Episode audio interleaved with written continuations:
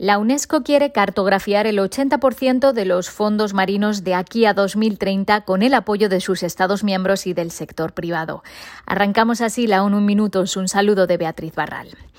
¿Cómo podemos conseguir proteger el océano cuando sabemos tan poco de él? Solo el 20% del fondo marino está cartografiado. Tenemos que ir más allá y movilizar a la comunidad internacional, dijo la directora de la UNESCO, Audrey Azoulay, en la cumbre Un Océano que se celebra hasta el 11 de febrero en la ciudad francesa de Bré.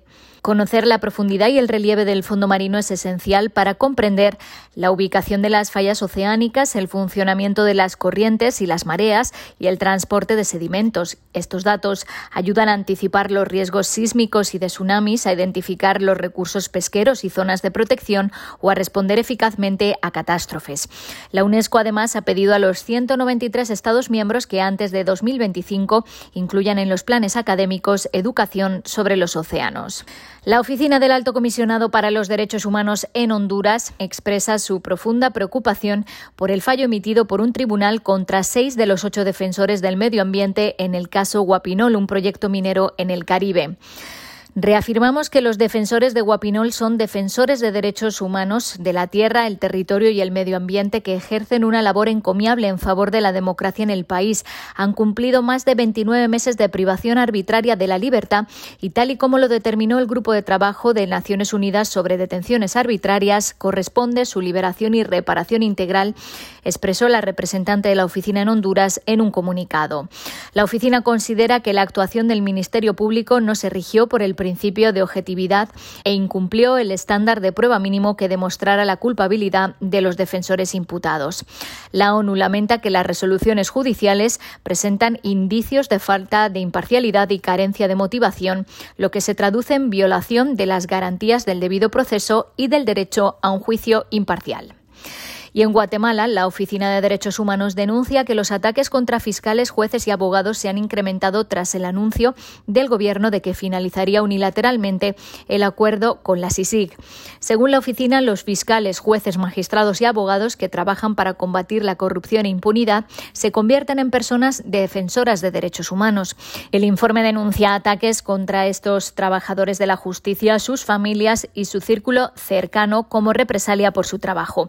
Esos ataques se incrementaron desde noviembre de 2018 tras el anuncio del Gobierno de que finalizaría el acuerdo con la SISIG.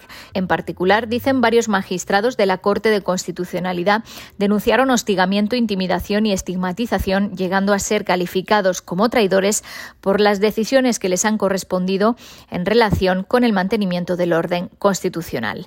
La oficina pide un mayor compromiso político y respaldo legal para desarrollar una política pública integral que proteja a los defensores.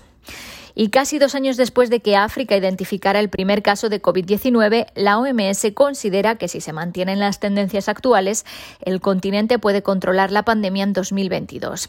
Hasta ahora se han notificado más de 11 millones de casos de COVID, un 3% del total mundial y 242.000 muertes, algo más del 4% del total. Además, según el Banco Mundial, la pandemia ha sumido en la pobreza extrema a más de 40 millones de africanos. Sin embargo, hoy podemos decir finalmente que si continúa la tendencia actual, hay luz al final del túnel. Si seguimos vigilantes y actuamos intensamente, sobre todo en la vacunación, el continente está en camino de controlar la pandemia, dijo la doctora Mashidiso Moeti, la directora de la rama regional de la OMS. Moeti destacó que la respuesta de África ha sido más eficaz con cada oleada del virus. El número de camas de UCI ha pasado de 8 por cada millón de habitantes en 2020 a 20 por millón. El número de plantas de oxígeno ha aumentado un 60%, de 68 a 115, y el número de laboratorios capaces de detectar el COVID ha subido de 2 a más de 900. Sin embargo, solo un 11% de la población del continente está completamente vacunada. Hasta aquí las noticias más destacadas de las Naciones Unidas.